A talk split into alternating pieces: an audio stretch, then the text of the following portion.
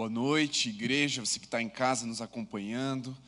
Que a graça e a paz de Jesus seja com você, com a sua casa, com a sua família.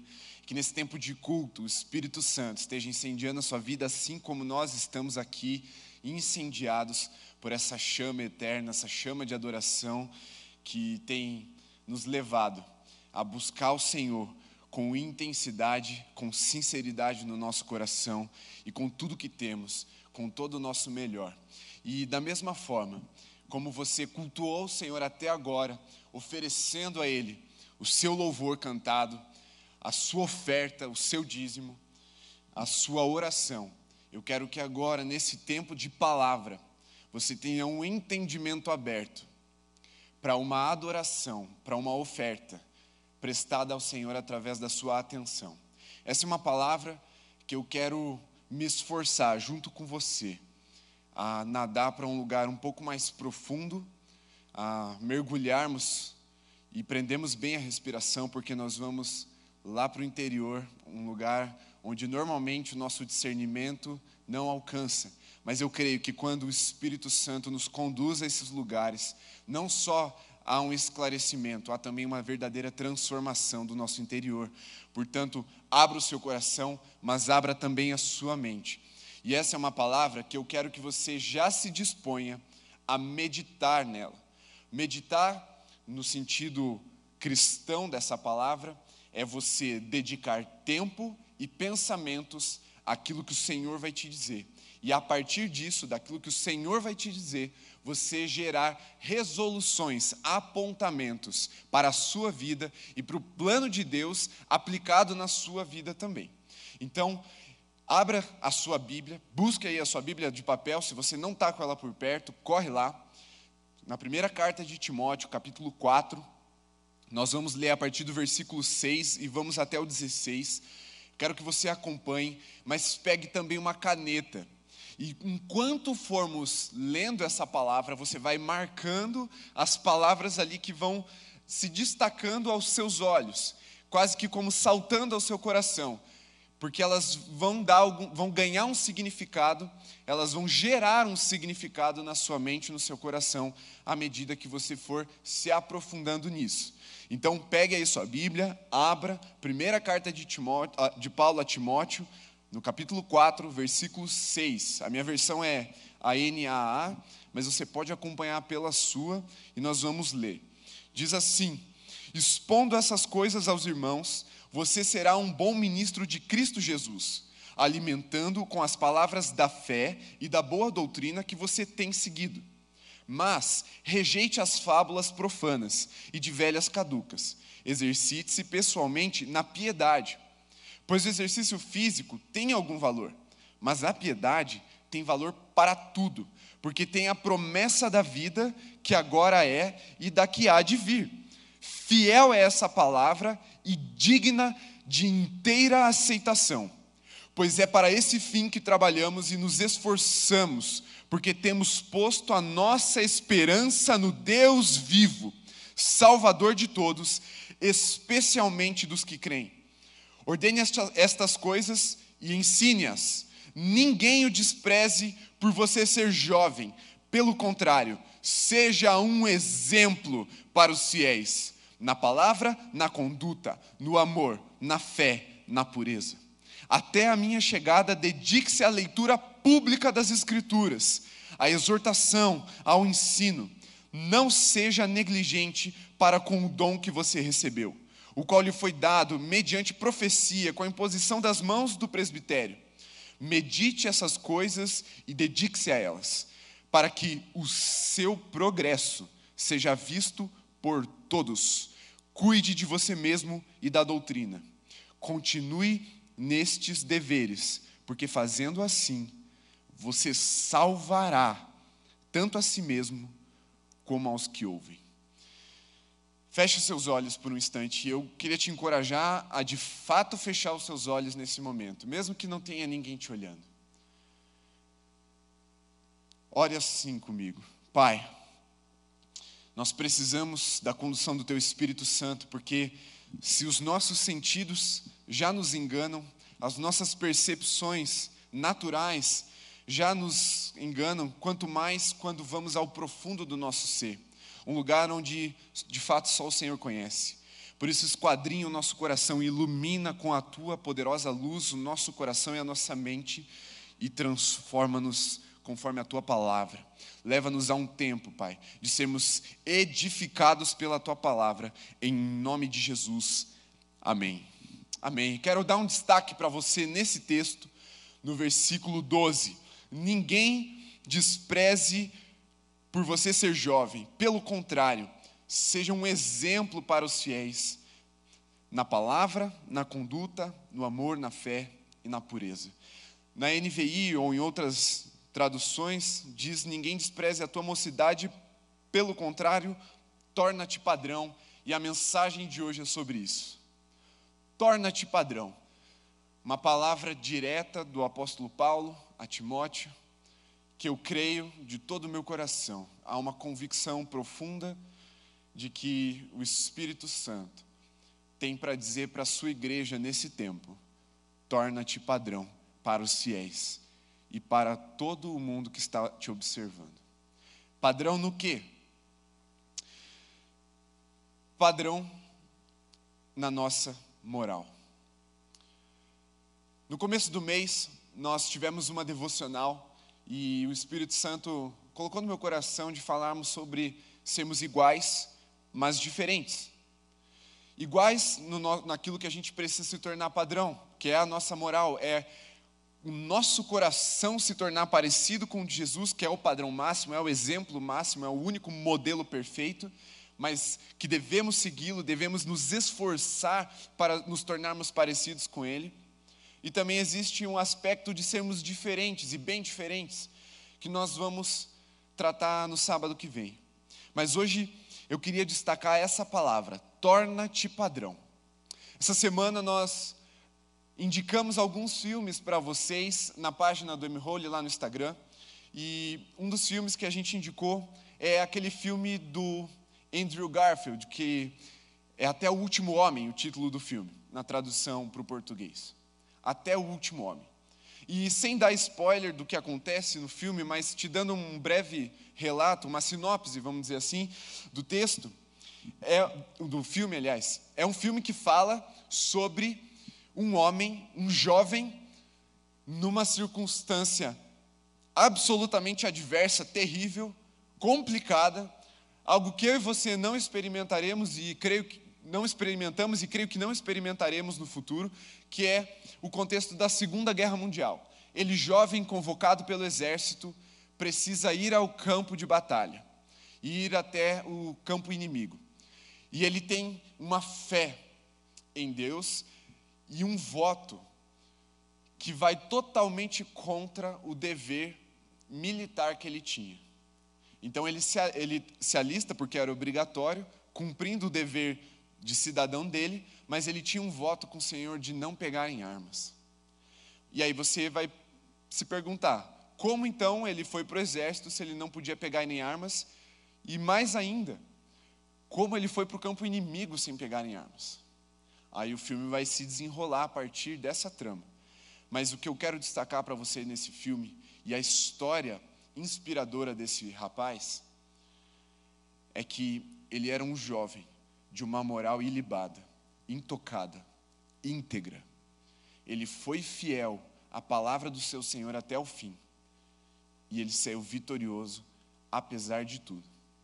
Ele poderia usar a desculpa de estar no campo do inimigo em plena Segunda Guerra Mundial e quebrar o seu voto, garantir a sua vida.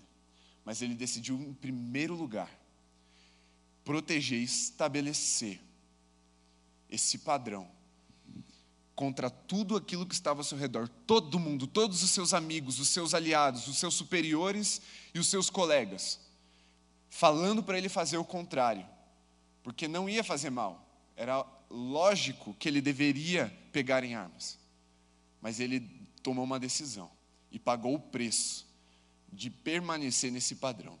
E aí eu quero te encorajar a assistir o filme e permitir que o Espírito Santo use essa esse filme para te ministrar, para tocar o seu coração sobre o que é enfrentar circunstâncias adversas com um voto com uma fé íntegra e sem ser abalada.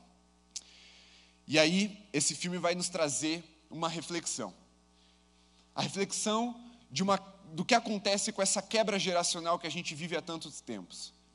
Há muito tempo, nós temos dificuldade de conectar gerações.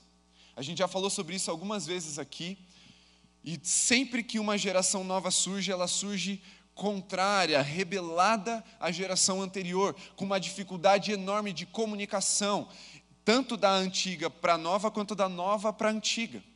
E essa ruptura gera um ciclo enfadonho de homens é, tempos difíceis geram homens fortes, homens fortes geram tempos de paz, tempos de paz geram homens fracos e homens fracos geram tempos difíceis.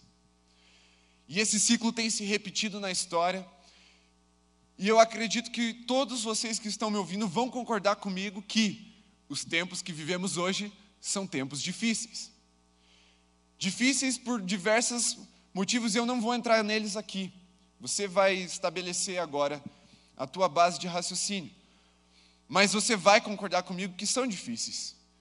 Quem nega isso, talvez esteja vivendo em um outro mundo, esteja alienado, porque os tempos atuais são tempos difíceis. Mas eu tenho uma boa notícia para você.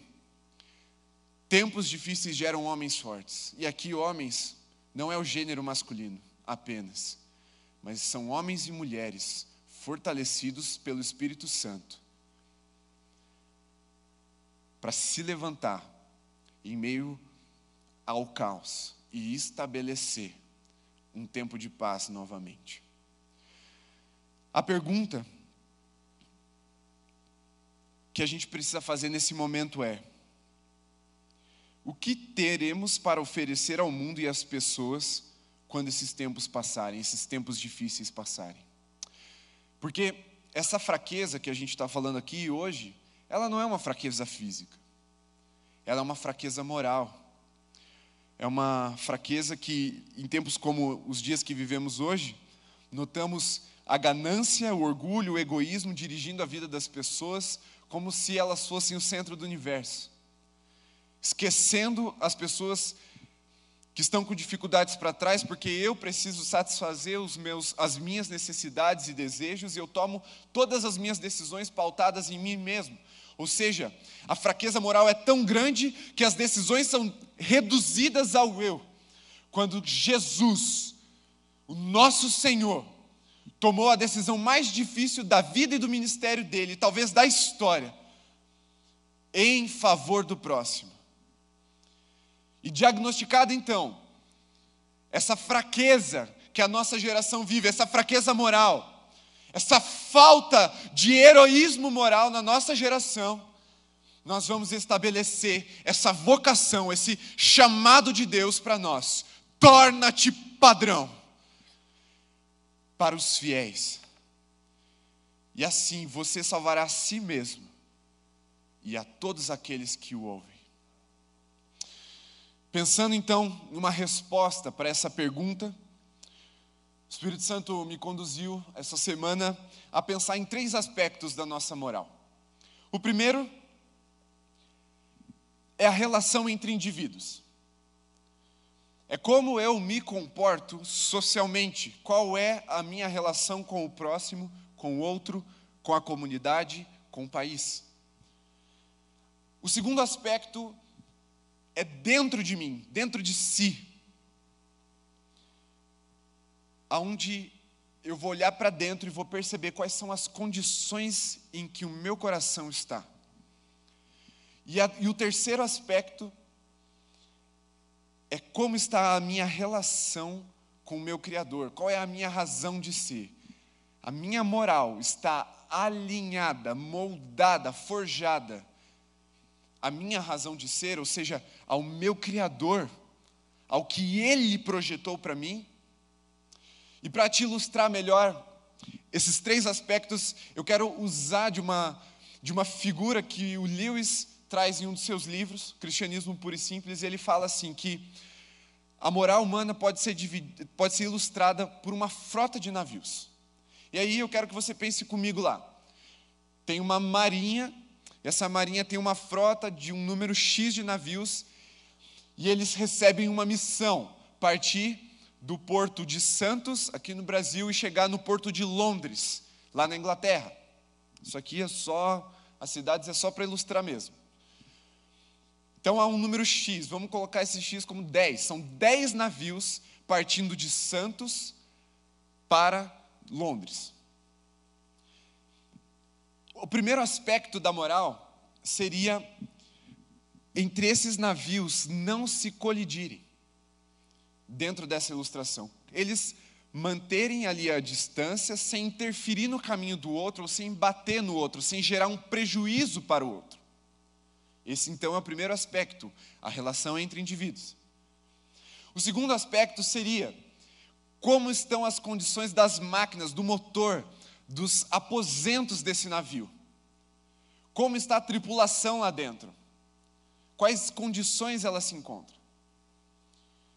em terceiro, seria se de fato essa frota vai chegar no lugar designado, vai cumprir a sua missão que é chegar em Londres, que é a relação da humanidade com o seu criador, ou seja, da frota com o seu supervisor ou o seu superior dentro da marinha.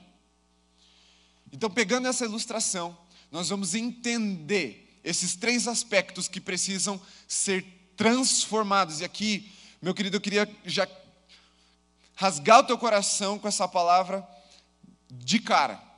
Não tem a ver sobre ser melhor.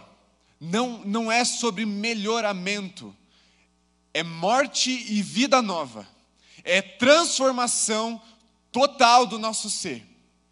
Porque muitas vezes nós pensamos que podemos melhorar, porque estamos quase lá dentro desse padrão, ou perto desse padrão. Mas eu quero te dizer que tanto o homem que está quase lá nesse padrão, quanto o homem que está distante ao máximo que se pode chegar desse padrão, precisam morrer para si mesmo e ressuscitar com Cristo Jesus, o nosso Senhor, porque senão não alcançarão esse lugar de padrão. Porque o Evangelho não melhora o homem, o Evangelho mata o homem e ressuscita ele em Cristo Jesus porque só assim estaremos aptos e habilitados a viver no padrão da graça, no padrão que Jesus estabeleceu para mim e para você. Portanto, vamos ao primeiro aspecto, o aspecto entre indivíduos. E eu não vou gastar muito tempo nele por um simples motivo. Aqui é onde a gente encontra o maior consenso na face da terra. É ponto pacífico entre você e eu e qualquer outra pessoa razoável que você encontrar em qualquer circunstância, em qualquer sociedade na nossa, nos tempos atuais, que é bom você não ir lá e interferir na vida do outro, e bater no outro, e brigar com o outro, e mentir. São coisas razoáveis, são coisas simples. Existe, existe uma lei social que estabelece a forma de nos comportarmos uns com os outros. Eu tenho liberdade até que essa liberdade não interfira na liberdade do outro. E beleza, todo mundo vai de algum modo concordar com isso. Tamanha essa concordância que essas pessoas que descumprem essa relação entre indivíduos para se viver em sociedade, elas são chamadas de criminosas e elas precisam ser excluídas da sociedade colocadas num lugar de restrição, as cadeias, os presídios. Ou, se não dessa forma, em casos graves como homicídio é, e todas as variações de homicídio que se tem aí dentro da lei brasileira, mas em casos menores, a pessoa é de alguma forma punida, ela é multada, por quê? Porque ela interferiu com essa relação, ela quebrou essa relação. Os pactos sociais que a gente estabeleceu, e não necessariamente homens de Deus, homens que seguiam a palavra de Deus estabeleceram esses pactos, eles reprovam os comportamentos que violam esse aspecto de não interferir na rota do outro, de não prejudicar o outro. Então, se eu não me não prejudicar você, tá tudo bem para a sociedade. É cada um no seu canto, mas é preciso a gente entender que só isso não nos torna padrão. E é esse o engano que Satanás quer estabelecer na nossa realidade ocidental. Porque muitos dos nossos costumes são baseados na palavra de Deus, sim. Mas eles dizem respeito e eles só podem contemplar isso, não é uma falha, é simplesmente uma limitação da lei social. Eles só podem contemplar o nosso comportamento com os outros. E aí você já deve ter ouvido: ah, não, mas se não faz mal, então tudo bem, porque se você não está fazendo mal para mais ninguém, é só para você mesmo, então pode fazer, não é pecado.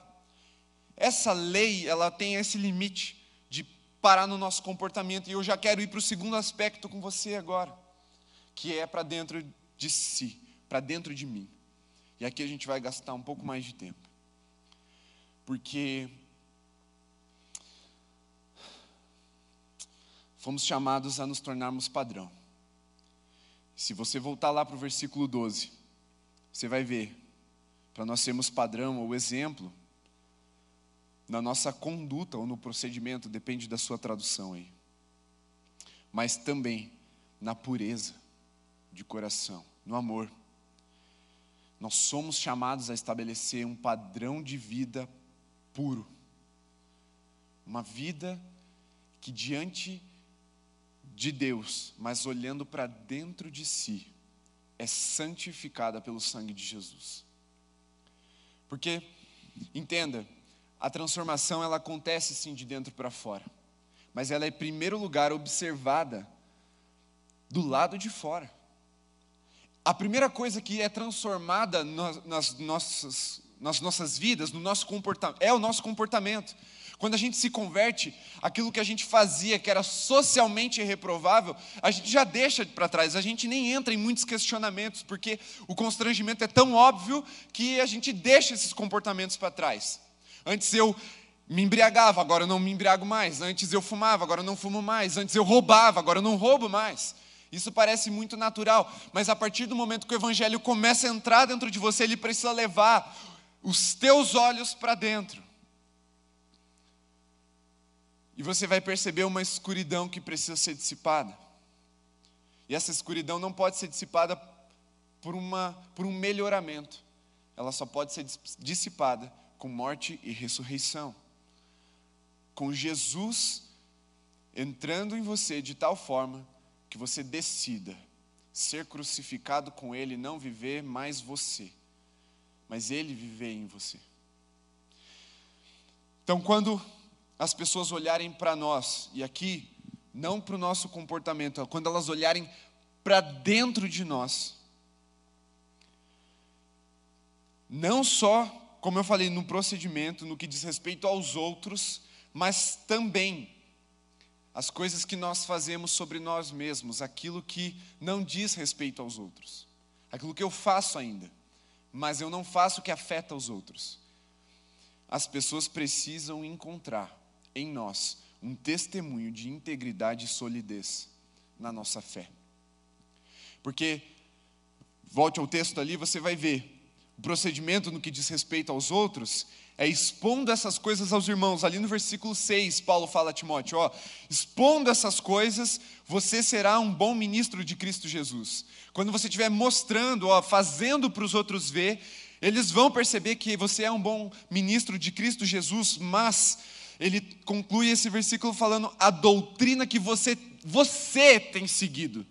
Então não é uma coisa só de eu mostrar para os outros, não é uma coisa só que eles vão observar quando eu me relacionar com alguém, mas eles têm que observar em mim e em você, filhos de Deus, chamados a um padrão moral, quando nós estivermos falando de um relacionamento pessoal entre dentro de si quando a nossa moral estiver contemplando a nossa própria vida, porque dentro da ilustração que eu trouxe para você, é como se as embarcações, esses navios dessa frota que foi estabelecida para essa missão, falassem: não, contanto que eu não interfira e atropele o outro navio ou quebre o outro navio, não tem problema eu deixar tudo enferrujar, minha tripulação morrer de fome, eu, as coisas não começarem a andar direito dentro de mim.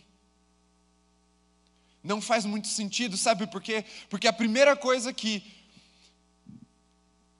afeta quando essa a, a corrosão ela vai para o lado interno, quando as coisas a, a desordem toma conta do nosso interior, é que quando Cristo, ou quando o Senhor, o, o superior que designou aquela marinha, ou seja, a humanidade der um comando, ela não vai ser capaz de corresponder a esse comando. É como se eu falasse: não, tudo bem se eu não machucar o outro, mas eu não preciso cuidar de mim mesmo, eu não preciso cuidar do meu físico, da minha mente, do meu espírito, porque afinal de contas eu não estou fazendo mal a ninguém, só a mim mesmo. Mas a nossa fé não é simplesmente uma negação de si mesmo, ela precisa também ser propositiva. E quando Cristo falar, faça isso, nós não teríamos capacidade de responder e corresponder ao que Cristo espera de nós. E aí, quando Cristo, ou o superior da frota, dissesse assim: vire para a direita, e você mantivesse, não fosse capaz de seguir essa ordem, enquanto todos os outros navios começassem a fazer a curva e você mantivesse reto, naturalmente ou fatalmente, uma colisão aconteceria. Porque nós precisamos estar habilitados a caminhar segundo a voz do Espírito Santo e não estarmos à deriva. O chamado de Deus para as nossas vidas não é uma coisa que acontece só no dia da nossa conversão, quando você levantou a mão e aceitou Jesus. Porque é como se a gente desse um start ali e aí o resto deixa o mar levar. Não. Durante esse trajeto, virão novos comandos, comandos ainda mais complexos, que a gente vai precisar corresponder, e se não correspondermos, a nossa vida fatalmente vai sim se chocar com o próximo. E é por isso que esse engano não pode entrar na igreja, principalmente, porque ele já está aí na sociedade.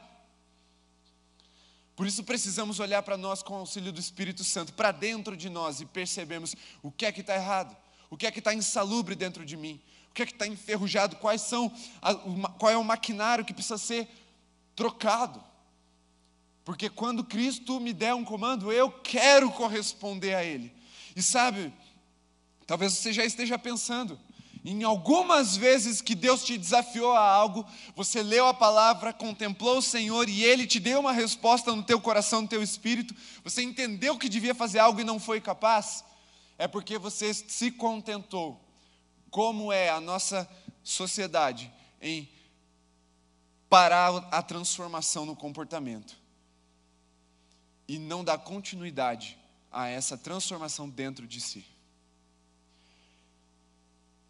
Porque se essa transformação só acontecer no nosso comportamento com os outros e não acontecer no que diz respeito a nós mesmos, seremos como os escribas que Mateus relata lá no capítulo 7, versículos 27 e 28, se eu não me engano. São os últimos dois versículos do capítulo 7 que falam que a multidão se maravilhava com Jesus e com o seu ensino porque ele não era como os escribas. O que são os escribas? Aqueles que conheciam exatamente como deveria ser o procedimento da lei, mas não aplicavam sobre si mesmos. Exigiam hipocritamente que toda a sociedade cumprisse a lei e a interpretação da lei que eles tinham, mas sobre eles mesmos esse jugo não caía. A Bíblia chama isso de hipocrisia. E aqui não é uma advertência ao, aos hipócritas, não. Aqui é, é mais um alerta para não chegarmos lá. Pra, porque é fácil cair nesse comodismo, não se engane. Porque falar de moral hoje em dia tem sido cada vez mais complicado por um motivo. Existe uma, uma linha de pensamento que a gente classifica como moralista são exatamente aquelas pessoas que exigem que toda a sociedade cumpra uma moral que ela acha certa, mas não cumpre integralmente ou sobre si mesmo. São os hipócritas do nosso tempo, os moralistas. Porque exigem que haja essa esse convívio moral entre os indivíduos, mas não aplicam essa moral sobre si. E isso tira a autoridade deles e do discurso deles. Aqui, essa moral dentro de si diz respeito a cuidarmos de nós mesmos, espiritualmente em primeiro lugar. O que fazemos é bom ou é ruim? É a primeira pergunta que a gente precisa fazer. Mas a gente precisa prosseguir. E mais para dentro do que isso. O porquê fazemos é algo santo ou é algo pecaminoso? Porque as nossas intenções, e aqui é o nosso espírito que precisa ser vigiado, eles dizem muito sobre nós. Porque Deus observa o nosso interior. E se ficarmos no raso, sempre olhando as nossas ações, simplesmente, não entraremos nesse lugar mais profundo que precisa ser sondado, que precisa ser transformado ao ponto de se tornar um padrão. Mas precisamos cuidar do nosso espírito, para ver se o que fazemos, fazemos pela razão certa. Em segundo lugar, mentalmente. Aqui até porque não intelectualmente. Porque a palavra de Deus nos inspira a nos aprofundarmos nela, a nos debruçarmos, a estudarmos, a sermos piedosos. E aqui o sentido, só resgatando para você, que eu, lembro, eu sei que você lembra, piedoso aqui no Novo Testamento sempre quer dizer uma pessoa que é dedicada, que é diligente nas suas práticas e, e na palavra. Isso é uma pessoa piedosa. Então, para ser piedoso, a gente precisa buscar o desenvolvimento, sim, também intelectual na palavra de Deus. Porque a Bíblia, ela vai falar para nós saciarmos a fome dos famintos, cuidar da, dos pobres e das viúvas, por exemplo. Mas ela não vai falar para a gente qual receita de bolo ou receita de comida a gente tem que usar para dar de comida para os pobres. A gente precisa se desenvolver, a gente precisa se habilitar nessa palavra para corresponder a esse aspecto. Da mesma forma, a Bíblia não nos ensina grego, hebraico, interpretação bíblica, mas ela nos dá a palavra. E nós precisamos nos desenvolver para buscarmos essa verdade, para nos debruçarmos nela. Então, essa transformação, ela vem no nosso espírito, ela vem na nossa mente, no nosso intelecto, mas ela também vem no nosso corpo. Porque, como eu falei, na nossa sociedade é razoável você fazer algo que não só faz mal para você, mas não faz mal para os outros, como por exemplo, ser um aditivo, é, perdão, fazer uso de, de entorpecentes, qualquer tipo de entorpecente, desde as drogas ilícitas até as lícitas, como se isso fosse um problema só seu. Mas isso não se aplica a nós. Porque, em primeiro lugar, como eu falei já e argumentei, isso não é verdade. Uma hora isso vai resultar na vida de outra pessoa também. Alguém vai pagar o preço de não olharmos para dentro de nós e cuidarmos de nós também. Por isso precisamos nos manter o tempo todo vigilantes quanto ao nosso interior, quanto a nós mesmos, no que diz respeito ao padrão de Deus. Porque Ele é santo e Ele precisa ser seguido não como uma lei qualquer, não como uma sugestão, mas como uma vocação, como um chamado de Deus para nós. E a gente foca tanto no primeiro aspecto que não percebemos que uma verdadeira transformação nesse segundo dentro de nós resultaria numa transformação do primeiro. Vou dar um exemplo prático para você. Nós tentamos o tempo todo melhorar e criar sistemas políticos perfeitos, que é o que vai ditar a nossa relação entre indivíduos. Tentamos o tempo todo, e isso é bom, é válido, mas esquecemos de melhorarmos a nós mesmos. Por quê? Melhorarmos, não, transformarmos a nós mesmos. Por quê? Porque se não voltarmos os nossos olhos para dentro de nós, para dentro do indivíduo, para a moral no que diz respeito a si mesmo, não importa o sistema que nós estabelecemos politicamente, continuaremos elegendo homens maus, e homens maus vão encontrar maneiras criativas de fazer maldade. E ao invés de olharmos para isso, para uma conduta padrão no que diz respeito a si mesmo, continuamos tentando forçar de fora para dentro uma transformação que só pode ser feita de dentro para fora, para que seja permanente, duradoura, verdadeira.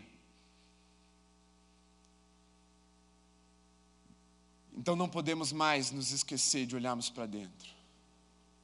Porque Jesus quer nos transformar sim, do lado de fora, mas principalmente do lado de dentro.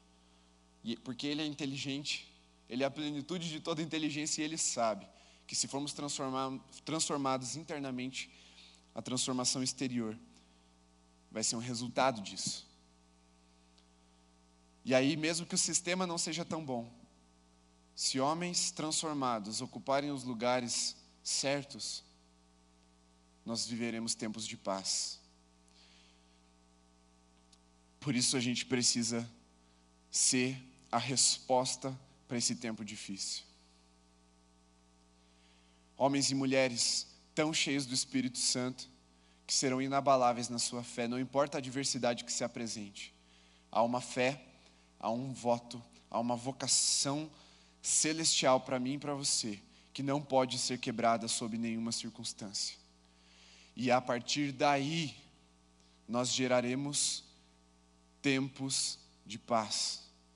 Mas agora, em tempos difíceis, o fruto precisa ser homens fortes, mulheres fortes. E antes da gente ir para o outro ponto, que é sobre nosso, nossa relação com Deus, deixa eu só dissecar um pouquinho mais o aspecto da hipocrisia, que na verdade são dois aspectos da hipocrisia. O primeiro é o bom malvado, e o segundo é o malvado bom. O primeiro diz respeito a um homem que mantém uma aparência social de bom homem, mas que internamente é governado por suas ambições pecaminosas. É aquele que paga de bonito, mas quando ninguém está vendo, faz aquilo que é reprovável diante desse padrão que ele mesmo tem exigido dos outros. É aquilo que em secreto é desmascarado diante dos olhos de Deus, não engana. E tem também o malvado bom, que é aquele imprudente, inconsequente, que faz tudo por uma boa causa e deixa corpos pelo, pelo caminho. É o que a gente chamaria de revolucionário. Os fins justificam os meios. Se o fim é bom, então não importa o que eu faça. Se eu chegar lá, o importante é que eu cheguei lá. Não importa quem eu deixei pelo caminho. Não importa a destruição que eu deixei pelo caminho. Esse é o malvado bom. É aquele que diz que a intenção é boa, mas a sua conduta é 100% reprovável. Então, primeiro, uma conduta boa, uma intenção reprovável. O segundo, uma, uma conduta reprovável e uma intenção ruim. Perdão, uma conduta reprovável e uma suposta boa intenção. Esse é um bom malvado e um malvado bom. Dois tipos de hipocrisia, dois extremos da mesma moeda. Porque a hipocrisia aqui, na verdade, vai revelar que esses moralistas, na verdade, são imorais. Porque não adianta estabelecemos um princípio entre indivíduos e não vivemos ele dentro de nós mesmos. E Deus nos chama a essa fé íntegra, a essa fé verdadeira. Entre indivíduos, sim, com certeza, sem sombra de dúvidas, a Bíblia nos ensina a nos tornarmos padrão. Mas também, dentro de nós, no que diz respeito a nós mesmos, a Bíblia também nos chama a isso. E terceiro, terceiro aspecto dessa moral. E esse é o mais negligenciado de todos os três. Porque esse diz respeito a abrir mão da própria vida, dos próprios planos e sonhos. Porque você pode até advogar que o que você quer fazer, se não fizer mal para ninguém, tudo bem. Você pode até trabalhar o seu, seu eu, ser é a melhor versão de si mesmo, uma coisa bem coach aqui, e ser saudável, ser inteligente, ser espirituoso e até espiritual. Mas se isso não estiver alinhado com o seu Criador, com a razão de ser que Deus estabeleceu para você, tudo isso vai por água abaixo. Porque Deus estabeleceu um destino para essa frota. No fim, não apenas precisamos dar conta do que fizemos no trajeto, mas também Se chegamos ao destino correto, e é aqui que toda hipocrisia morre, é a nossa moral no que diz respeito ao Senhor. Porque não é só se fazemos a coisa certa, pelo motivo certo, mas é também se chegamos no lugar que Deus designou para nós. No lugar, como a gente estabeleceu dentro da ilustração no começo da pregação, que seria Londres, no porto de Londres. Não adianta eu chegar no porto de Madagascar e dizer: ó, a frota está inteira. Os barcos estão em bom funcionamento e ninguém bateu em ninguém. Se a missão original era chegar em Londres. Porque isso vai mostrar, talvez, a origem do pecado humano a rebeldia ao seu Criador. É quando o Evangelho fica amargo para o homem caído. É quando a morte não é mais uma sugestão, mas é uma exigência. A cruz deixa de ser uma ideia e passa a ser um caminho. É quando eu e você precisamos abrir mão dos nossos bons planos para vivermos os melhores planos de Deus para a nossa vida. E esses melhores não significa que vão nos agradar, em primeiro lugar. Um dia aprendemos a achar prazer em todos os planos que o Senhor tem para nós, porque eles são bons, agradáveis e perfeitos. Mas até lá, o primeiro passo, ou os primeiros passos, são passos de renúncia, que nós precisamos fazer, e é aí que o mundo vai cuspir o Evangelho, porque o Evangelho vai ficar amargo mesmo. E é onde nós não podemos vacilar. Porque ser crente no Ocidente no primeiro aspecto é fácil, no segundo não é tão difícil, mas no terceiro é impossível se você não for dominado pelo Espírito Santo.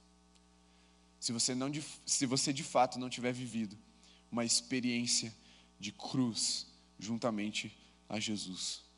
E aqui nesse terceiro aspecto, também é onde mais os cristãos se diferenciam do mundo ou dos não cristãos. É aqui que são forjados os verdadeiros heróis. Porque a marca do herói é a abnegação, é salvar vidas renunciando à própria. O herói é aquele que tinha muita coisa boa para fazer, mas abriu mão disso tudo e decidiu pagar um preço caro para salvar a vida de outras pessoas. Você deve estar entendendo que eu estou, em primeiro lugar, falando de Jesus. Jesus estava num trono de glória, cheio de louvor, tinha todo o céu a seu dispor. Ele tinha muita coisa boa para fazer. Mas ele abriu mão de tudo isso para me salvar e salvar você. E se você for ver a história do herói de senso comum, é mais ou menos essa também. É um cara que tinha uma coisa para fazer, abriu mão do que tinha para fazer, da sua própria vida, dos seus interesses e foi salvar alguém e pagou um preço caro é aquele cara que volta cheio de cicatrizes para casa depois da guerra. É um cara que perde família, perde amigos, perde um pedaço do corpo. Mas ele vai lá e cumpre uma missão. Que todo mundo olha em primeiro lugar fala: Cara, você é maluco. Mas depois todo mundo aplaude. Aqui na terra, nós vamos viver esse tempo onde todo mundo vai achar que a gente é maluco, sim. Que a gente é insano mas não tem problema, porque chegará um dia em que isso será louvado.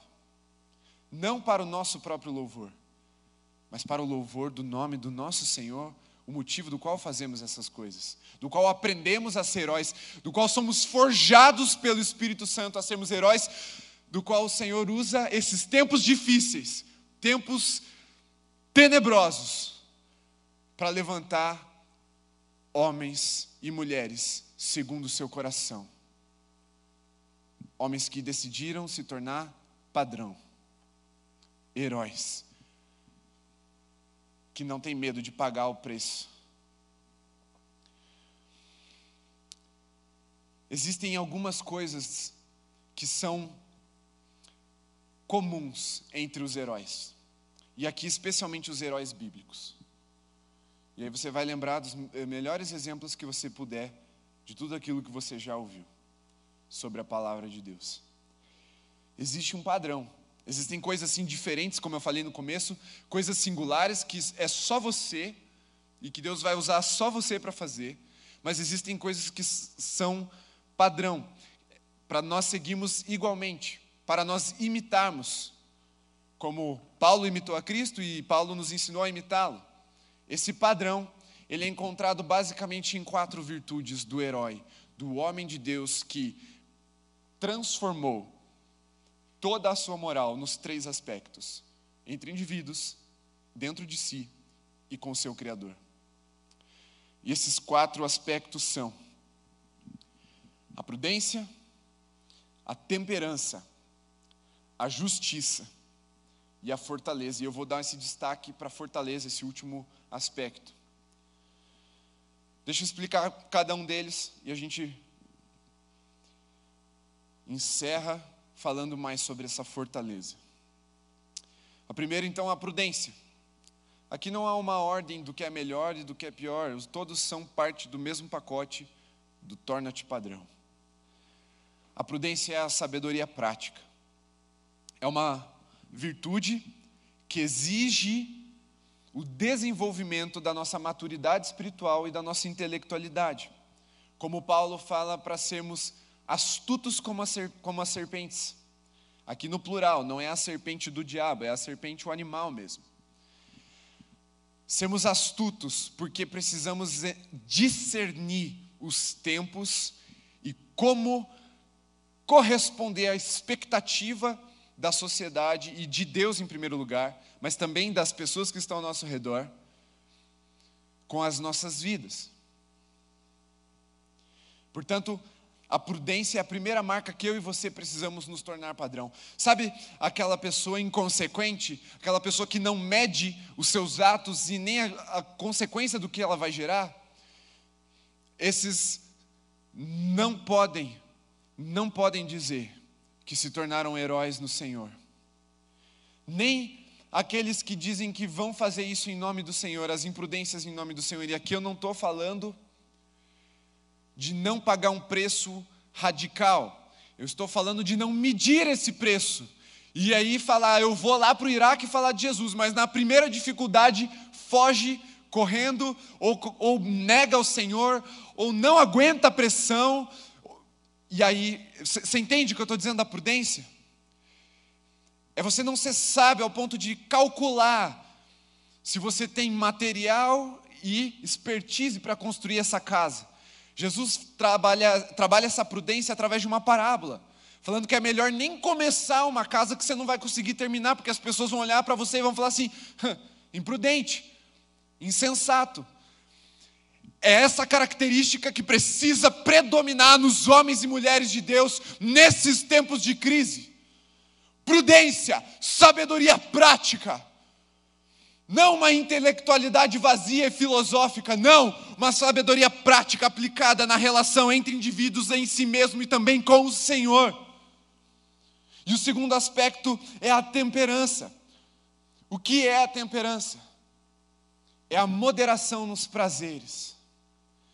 Por muito tempo a temperança foi considerada uma virtude sobre aquelas pessoas que não bebiam. Mas aqui a gente pode aplicar qualquer tipo de prazer, qualquer entretenimento, qualquer tipo de jogo ou esporte ou passatempo. Aquilo que te dá prazer não pode te dominar. Porque não somos guiados pelos nossos desejos e prazeres. Mas também não precisamos abrir mão de tudo que nos dá prazer. Porque o cristianismo não é a religião da abstinência. Esse é o islamismo. A diferença é que nós precisamos saber medir, saber quando abrir mão e por que abrir mão, mas principalmente, preste bem atenção que essa parte talvez seja vital para a aplicação dessa moral padrão que Deus tem para nós. Principalmente, aprendermos a abrir mão dos nossos prazeres e não exigir que os outros ao nosso redor façam a mesma coisa. É saber não beber dentro de um bar. É saber não se contaminar com assuntos pecaminosos numa roda de pessoas não cristãs. É ter convicção da sua fé, mesmo em meio a uma faculdade cética quanto ao que nós cremos. É saber que você não pode passar horas se dedicando a algo que não tem valor nenhum, quando você tem uma missão para cumprir. Mas ao mesmo tempo, é saber que você não precisa se punir ao ponto da exaustão e saber tirar um tempo para o descanso e para aproveitar aquilo que Deus tem te dado. Portanto, o segundo é a temperança, ou seja, a moderação dos prazeres. Justiça, terceiro, ser honesto e recíproco. Homens de honra e de valor. Mulheres que quando falam, falam a verdade e quando na frente da pessoa e quando ela vira as costas, a palavra permanece a mesma. Homens que sabem honrar aqueles que de alguma forma os serviram, auxiliar, os auxiliaram. E a justiça aqui é ser imparcial diante daquilo que precisa ser julgado entre certo e errado. O que é certo é certo, mesmo que ninguém esteja fazendo. E o que é errado é errado, mesmo que todo mundo esteja fazendo. E o quarto e último aspecto, eu quero me debruçar um pouquinho mais nele para a gente encerrar, porque talvez nesse momento ele seja o mais importante desses quatro. Não é na vida, é aplicado a esse momento. Todos têm o mesmo valor de uma forma geral, mas hoje eu quero destacar esse: é fortaleza. O que é fortaleza? É uma coragem para enfrentar o perigo e também para suportar a dor. Talvez hoje é o que mais seja necessário ser visto nos homens de Deus.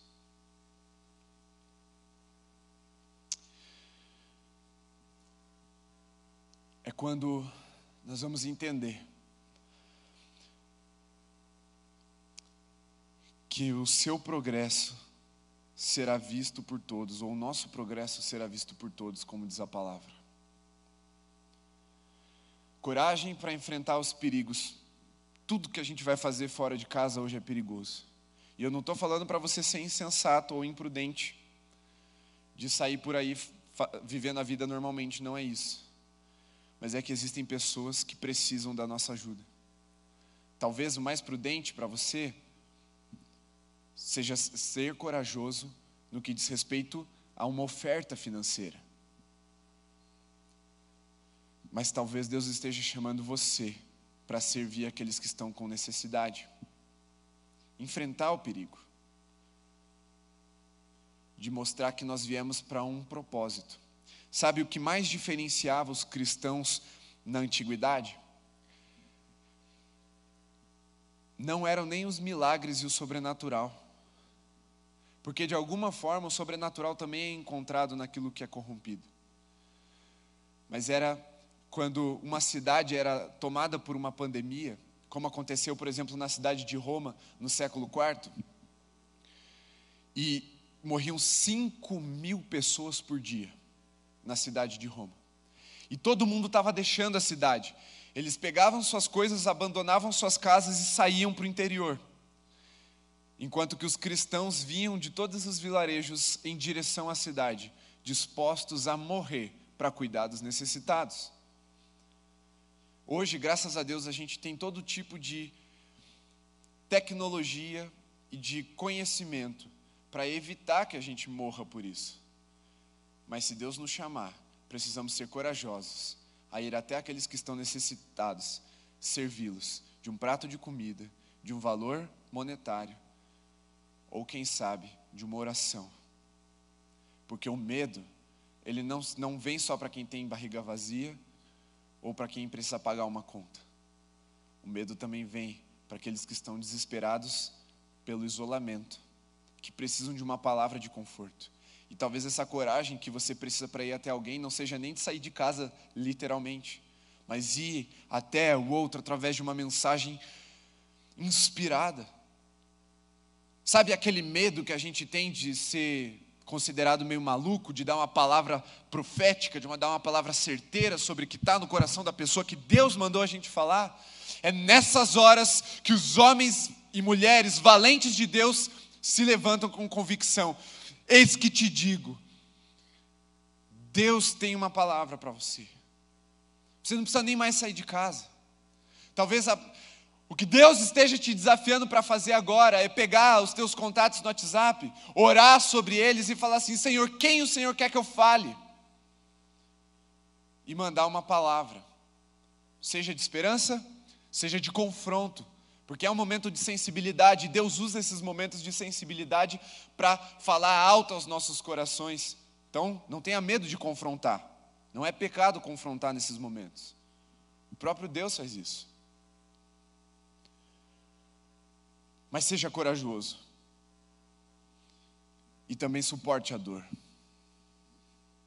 Não tenha medo de sofrer para cumprir o propósito que Deus estabeleceu para você, a razão de ser, a missão que te foi dada.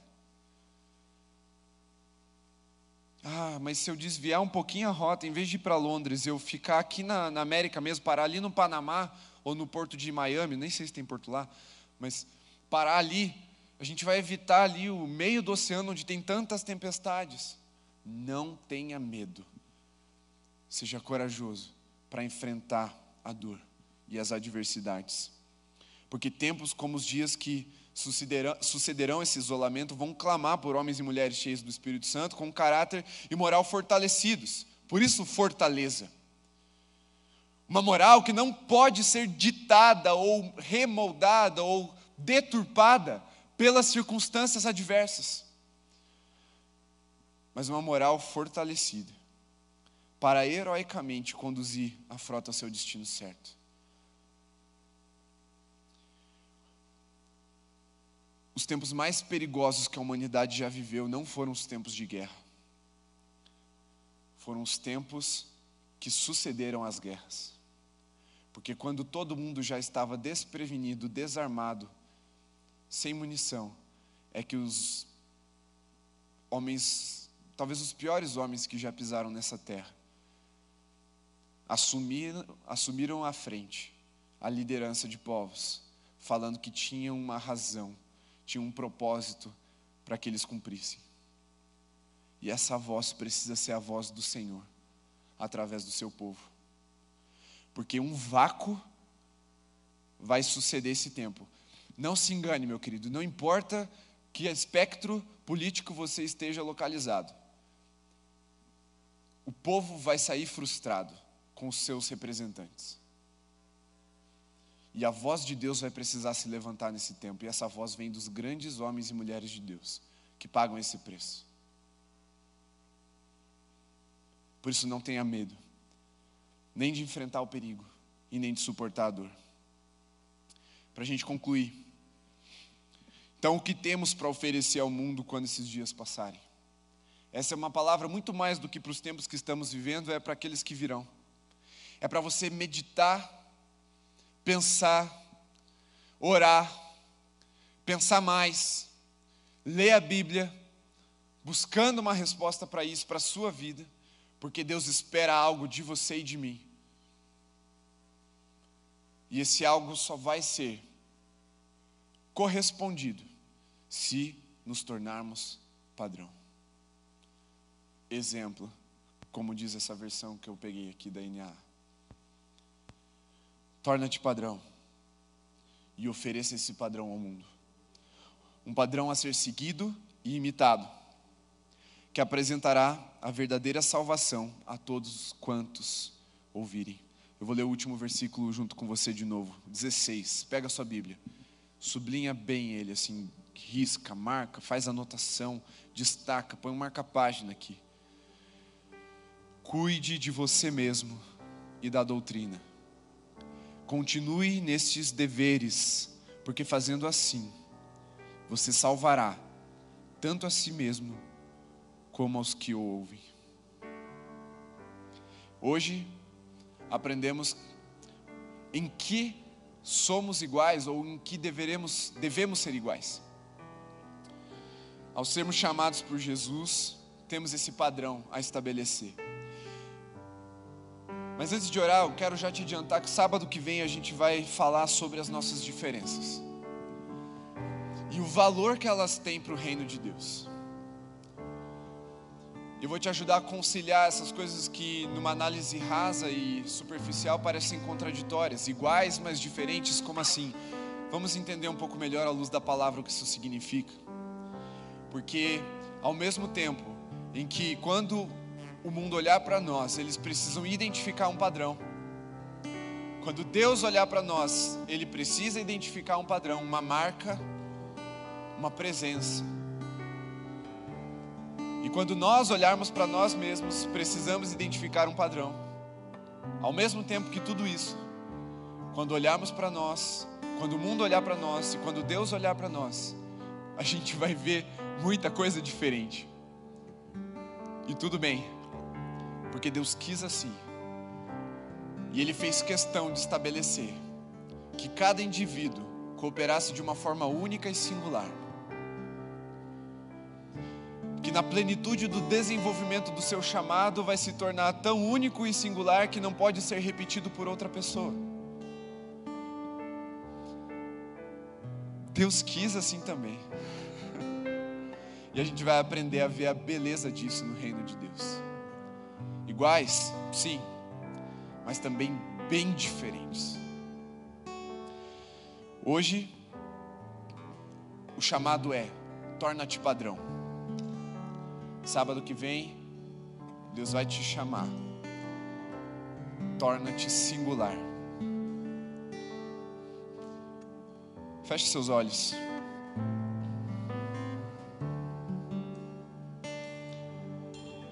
Inspire bem fundo.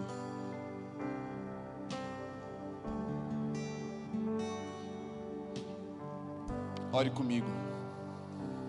Senhor, ouvimos a tua voz nessa noite.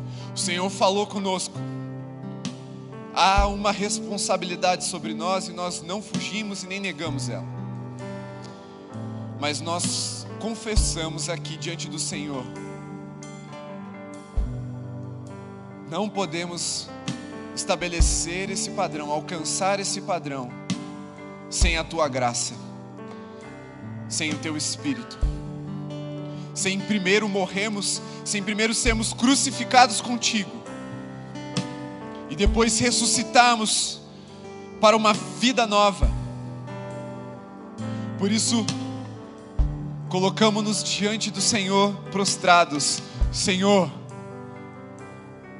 faz a tua vontade em nós. Crucifica o nosso eu, para que possamos te seguir, imitando o Senhor, esse padrão inatingível da tua graça, que contempla não só o nosso exterior, o nosso comportamento, a nossa relação entre indivíduos, mas também o nosso interior aquilo que diz respeito a nós mesmos, ao cuidado que devemos ter com o nosso espírito, com a nossa mente, com o nosso corpo, mas também com o Senhor. Leva no Senhor ao entendimento pleno de que a nossa moral, aquilo que é padrão para nós, precisa estar estabelecido nessas três áreas. Na nossa razão de ser Ensina no Senhor a renunciar tudo que é bom para realizarmos aquilo que é perfeito. A missão, o propósito que veio do alto, diretamente do teu coração, para as nossas vidas cumprirem, realizarem. Se nessa frota o Senhor é o comandante, que sejamos capitãos capitães de navios que vão dar a direção certa, chegar no lugar certo, do jeito certo, com as embarcações em perfeito estado. Entendendo assim, Senhor, que nós precisamos dia após dia, de glória em glória, de misericórdia em misericórdia que se renova cada manhã, vivemos essa transformação, essa renovação da nossa mente, que é o culto racional ao Senhor